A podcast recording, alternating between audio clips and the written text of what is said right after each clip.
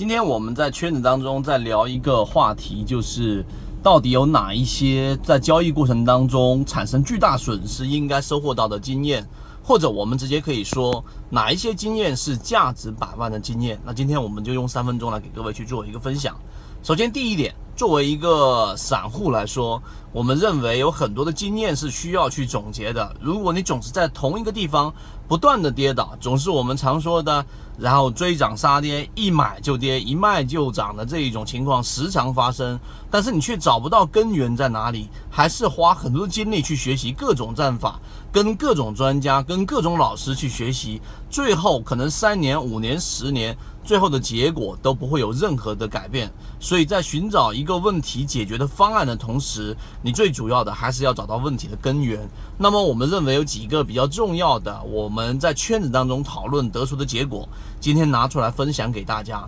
第一个啊，价值百万的经验就是做股票一定要看大盘。为什么呢？因为作为一般的散户会认为，我们做股票我只交易某一只个股啊，然后呢，我去对于大盘的方向研判没有什么太多的意义，因为大方向上对于我个股的这一种呃影响并不那么大。或者我们认为有一句话最经常说明说说服我们散户，那就是。啊，那大盘怎么涨都有这个跌停的股票，而大盘怎么跌都有涨停的股票。你去看那么多大盘有什么用呢？但是随着时间的推移和你交易经验的叠加，那最后你会发现，大环境下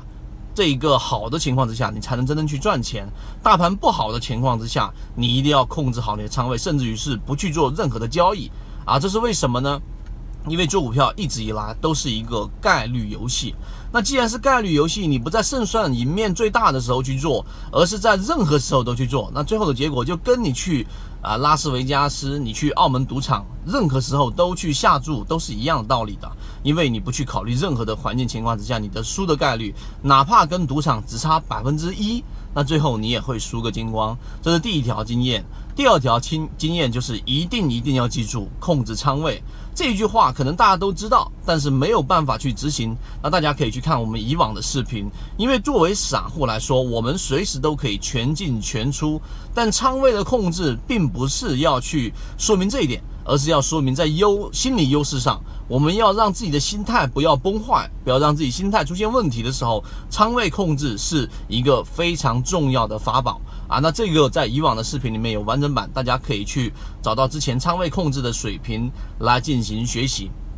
第三个就是啊，我们常说的，一定要有一套完整的盈利模式。有的人会认为说，我们以这个不变应万变，或者用各种变法来应变市场不断的变化，其实都不对，而是要建立一个自己能够去清晰掌握以往你哎用这个方法都是能够成功的。那所以等到这个环境和这个方法能够应验的这种环境一旦。发生，然后我再去用我的盈利模式，在我的能力圈范围里面赚到属于我的利润，那么这个才是持久的、长久的做下去能够盈利的一个方向。这个是第三点。当然，后续我们罗列了很多啊比较有实战意义的，也就是我们说价值百万的经验，它可能是用来帮你规避风险。它也可能是用来帮你去斩获利润，但无论是哪一种，这种经验对于我们来说，我们都认为非常珍贵，并且我们把每一个好像琢磨不定的这一条铁律经验，